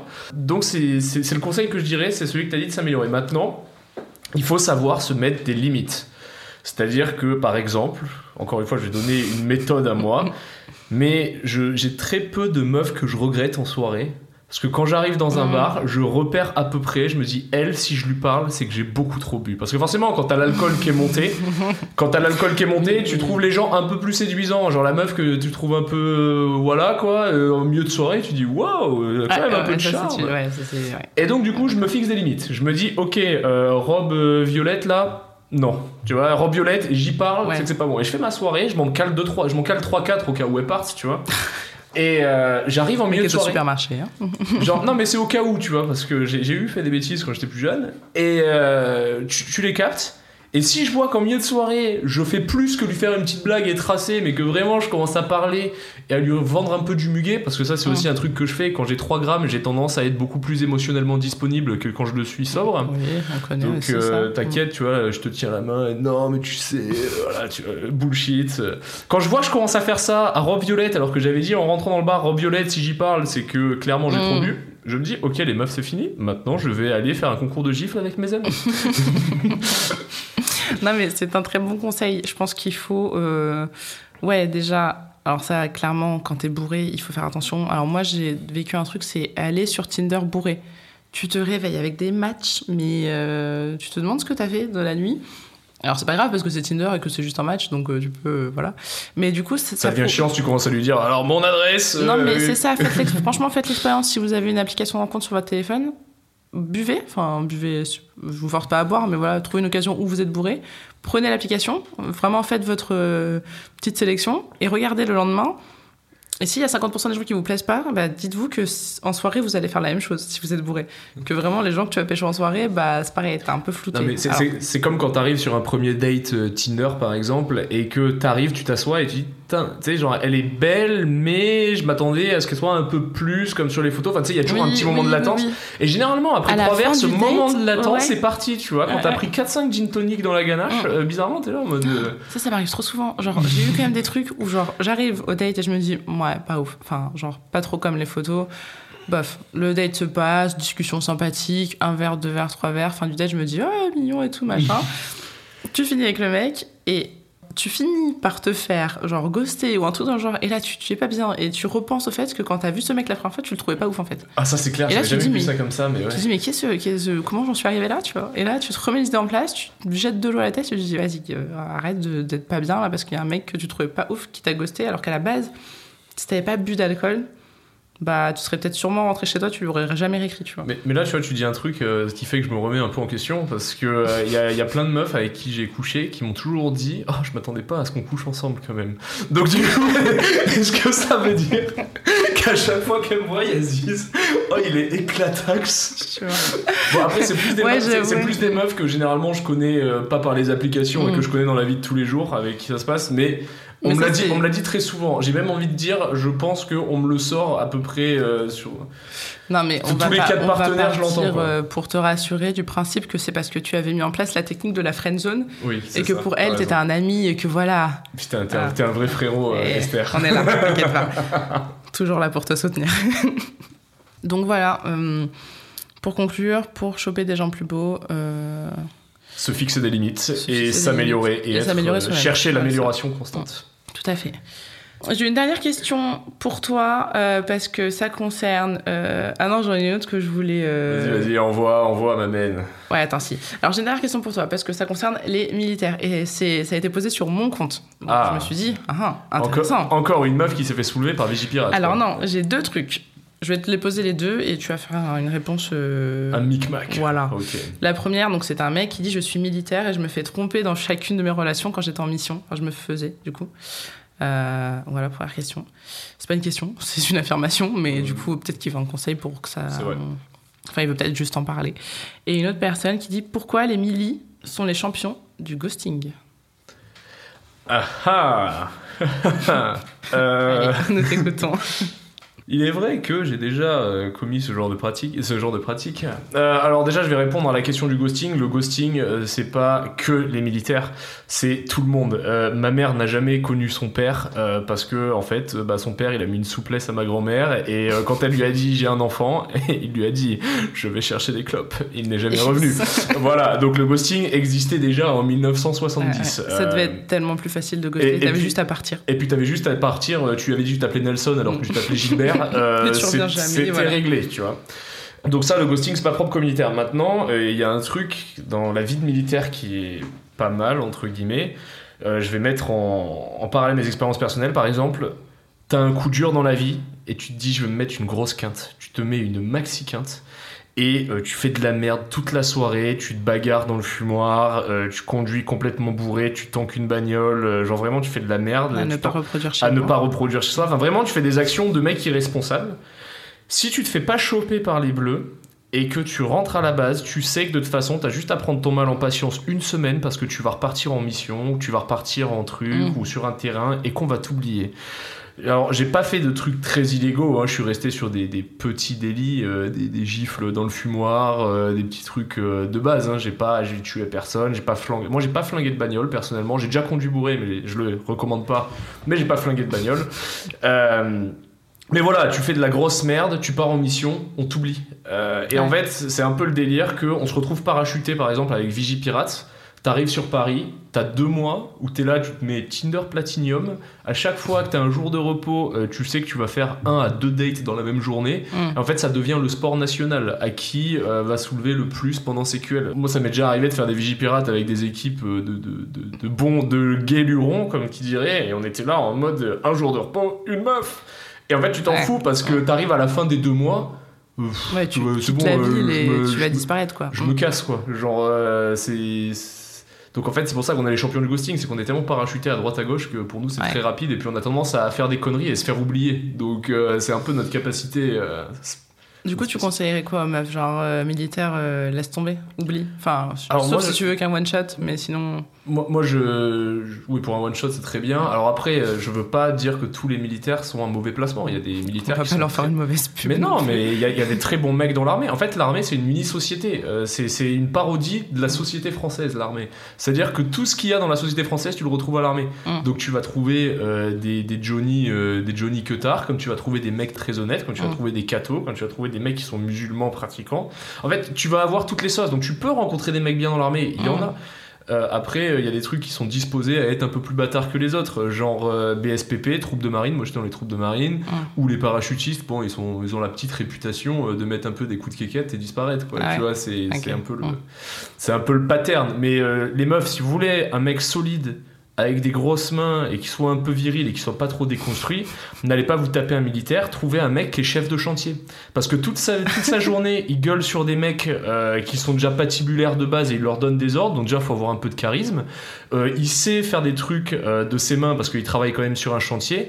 Et surtout, il arrive à chaque chantier à, ba- à barber des pièces de robinet ou des planches de placo. Donc du coup, vous allez vivre dans une maison neuve, votre mec qui sera viril. et généralement, ces mecs-là, ils ont des 4x4 BM. Franchement, bon C'est placement. vrai qu'ils ont les voitures de fonction et tout, archi Voilà. bien à chaque De fois. l'argent, un mec viril et une maison toujours tout neuve qui sent le plâtre. Euh, franchement, réfléchissez. Euh, Ok. Euh, donc chef de chantier. On peut mettre des filtres de métier sur Tinder ou pas? Putain, ce serait stylé. Ce serait trop bien. donc je veux que des chefs de chantier s'il vous plaît. Est-ce que vous pouvez enlever les barman, les mecs dans la musique alors si le mec et en plus il y a beaucoup d'anciens militaires qui sont chefs de chantier donc du coup bam tu vois Ouais. mais là il sera plus il aura plus le côté militaire qui part en mission donc tu vois t'auras Ah ouais, c'est pas mal ça. ça juste pour le 14 juillet il mettra son petit blazer avec ses petites médailles et Ouais, son béret euh, il ira tenir un drapeau euh, et se mettre une grosse murge voilà c'est Ah, franchement, c'est pas mal, ok. Je prends, je prends des notes de tout ce qui se passe dans ce podcast, c'est très important. Prenez-en aussi. Ok, donc voilà la vérité sur, euh, sur les militaires. Et ouais, celui qui disait qu'il était, euh, se faisait tromper dans chacune de ses relations quand il était en mission, bah c'est pas. Moi, je Bah, pense que c'est peut-être pas la bonne relation. Enfin, Après, moi, ce que, ce que je recommande quand même, euh, après, ça dépend, c'est parce que si le mec il fait 20 ans dans l'armée, ben, à un moment donné, il est obligé de fonder une famille. Moi, je recommande Mm. quand même toujours aux mecs qui sont à l'armée, euh, vous embêtez pas, vous, vous essayerez de vous poser après l'armée, quoi.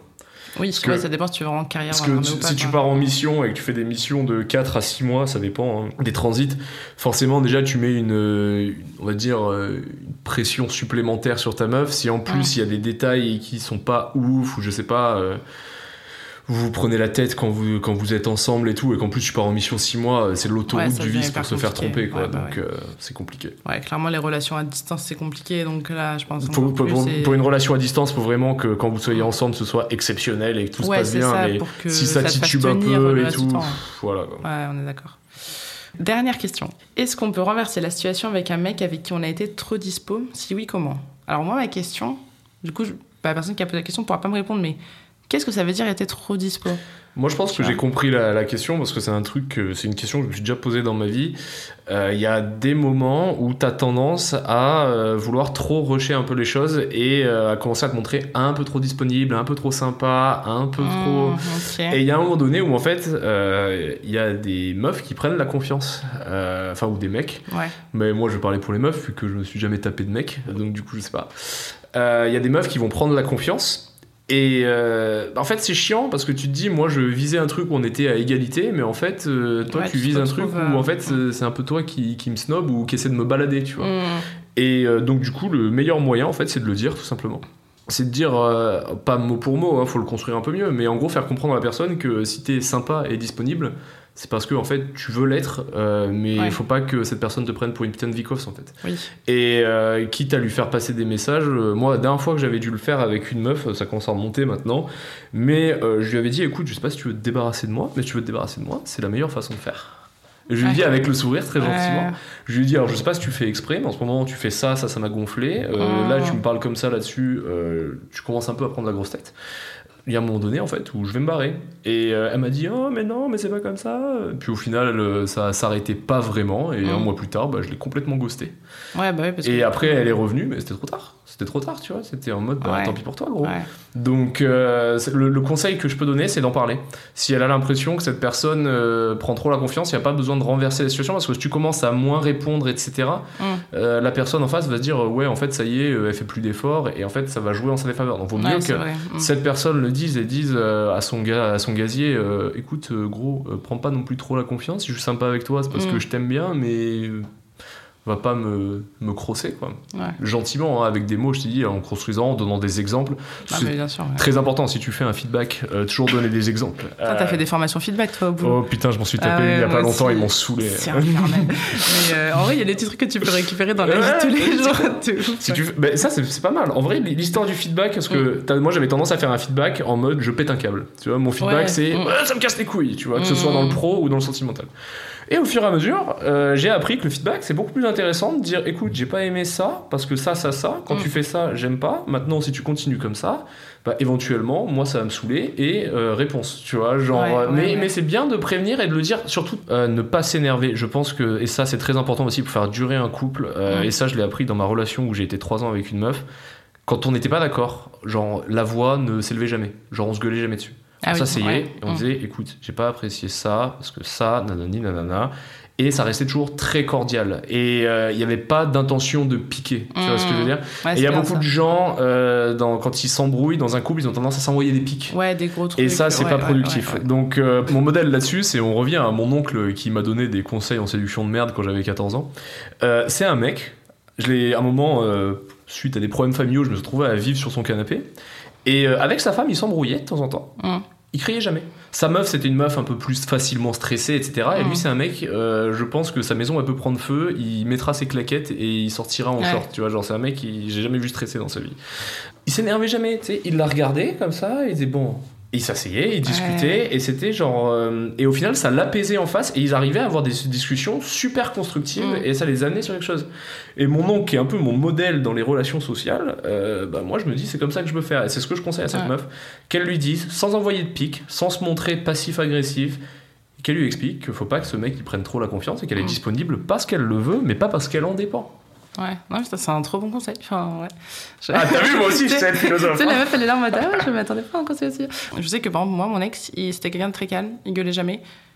Moi, je suis un peu moins comme ça. Et ouais, je me disais, à euh, peine j'ai servi de l'eau, là, t'es engueulé. Eh, ça te Ouais. dérange pas de servir de l'eau quand je parle Non, mais du coup, euh, alors moi, ça, ça m'énervait encore plus parce que, bah, en fait, je m'énervais qu'on- face à quelqu'un qui s'énervait pas contre moi. Mais en même temps, ça a aidé vachement à résoudre les problèmes parce que. Bah t'imagines Si si, on lui il gueule encore plus fort Mais que c'est toi ça. et qu'il commence à casser des assiettes, C'est vous en ça. sortez pas quoi. Mm. Et en fait, c'est toujours mieux, effectivement, que ce soit sur ce point-là, mais un peu sur tout ce dont on a parlé, de dialoguer, tu vois. Genre vraiment, si t'as un truc, faut le dire plutôt que d'attendre de d'imaginer que la personne elle va deviner ce que tu penses, deviner ce que tu ressens. Les gens on devine pas ce que les gens ressentent. C'est de toute façon, impossible. sur, sur la colère, euh, je vais donner un exemple Mm. hors euh, émotionnel, mais euh, par exemple, moi, il m'arrive de m'embrouiller sur la route. Mm-hmm. pour un mec qui fait une queue de poisson ou quoi que ce soit, j'ai tendance à vouloir répondre. je suis le genre de mec à faire des demi-tours pour aller m'expliquer. Ouais. Et une fois, j'ai gueulé sur un type en trottinette, parce qu'il avait fait de la merde. En vrai, Mm. c'était dangereux ce qu'il avait fait. Et je m'étais mis dans la tête que si jamais on devait en venir aux mains, nous en viendrons aux mains. Ouais. Je lui ai hurlé dessus frénétiquement et le mec était très calme. Il me disait écoutez, je suis conscient, j'ai pas fait exprès. Ouais, ouais. Et ben au final, coup, la euh, discussion, elle s'est finie en deux secondes et je lui ai dit bonne journée en partant. Et je suis parti en lui disant merci, alors que j'étais très énervé. Non, mais c'est ça. Et en fait, Mm. c'est pour ça, faut à un moment donné, si tu veux répondre par du passif agressif ou Mm. commencer à hurler, faut s'attendre à, ce Oui, que en oui. face tu reçois la même. Alors que si tu veux vraiment un truc constructif, faut en discuter à plat. Mm. Carrément. Bah, écoute, euh, je pense que ça va être euh, le dernier conseil du jour. Allez. Mais euh, bah, très bon conseil. Je suis contente, on a évoqué plein de sujets différents. C'est passé très vite, ça fait plus d'une heure qu'on parle. C'est passé très très vite. Donc voilà, trop cool, merci d'être venu. Mais bah, merci de m'avoir invité. J'espère que vous avez aimé ces petits conseils, que vous les utiliserez à bon escient, qu'on les utilisera nous-mêmes aussi à bon escient peut-être dans nos vies euh, personnelles à chacun. Inch'Allah. Voilà, on va essayer. hein. Bonne Saint-Valentin, euh, profitez bien si vous êtes La. Saint-Valentin, c'est commercial. Donc quoi. Ah non, c'est êtes relou. Ensemble ou pas, ouais, c'est une grosse, grosse fête commerciale, on va pas se mentir. Mais aujourd'hui, il y a la présentation de la nouvelle Ferrari et il y a également PSG Bayern ce soir. Euh, donc c'est quand même une belle journée. On est ravis que vous nous ayez écoutés aujourd'hui. Toutes les notes de cet épisode seront dans la description de l'épisode, donc vous pourrez retrouver Thomas sur Caporal Stratégique et aussi euh, Mike Echo. Je te laisse en parler en deux minutes. Euh, ouais, en gros, c'est à la base c'est une page satirique euh, sur le monde militaire, puis on fait aussi un peu d'associatif et on aide les mecs à la reconversion et on fait aussi des soirées assez bacchanales où on se met des grosses murges. Voilà, donc n'hésitez pas à follow, je vous mettrai les hâtes en descriptif. La vraie meuf cool, Cutorcast, comme d'habitude, il y a aussi le lien ClassPass qui est dans la description de l'épisode. Donc je vous invite à aller cliquer dessus. Et euh, voilà, je vous souhaite une bonne journée, bonne soirée, en fonction de l'heure à laquelle vous nous avez écoutés. Comme d'habitude, merci beaucoup et on se retrouve dans deux semaines. Bisous Bisous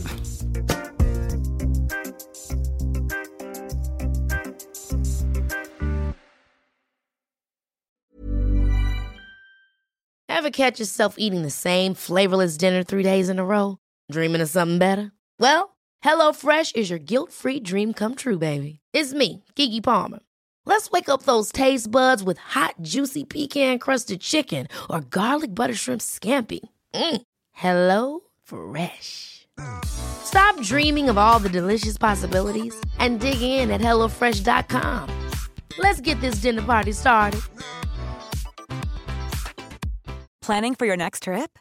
Elevate your travel style with Quince. Quince has all the jet setting essentials you'll want for your next getaway, like European linen, premium luggage options, buttery soft Italian leather bags, and so much more. And is all priced at 50 to 80% less than similar brands. Plus, Quince only works with factories that use safe and ethical manufacturing practices.